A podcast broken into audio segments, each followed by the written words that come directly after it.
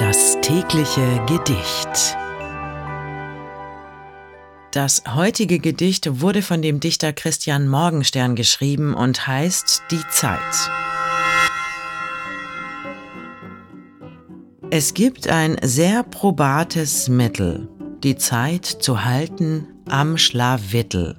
Man nimmt die Taschenuhr zur Hand und folgt dem Zeiger unverwandt. Sie geht so langsam dann, so brav, als wie ein wohlgezogen Schaf, setzt Fuß vor Fuß, so voll Manier, als wie ein Fräulein von Saint-Cyr.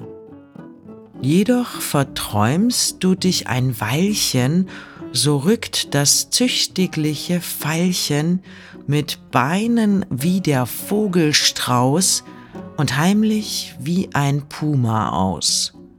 Und wieder siehst du auf sie nieder, ha, Elende, doch was ist das? Unschuldig lächelnd macht sie wieder die zierlichsten Sekundenpass.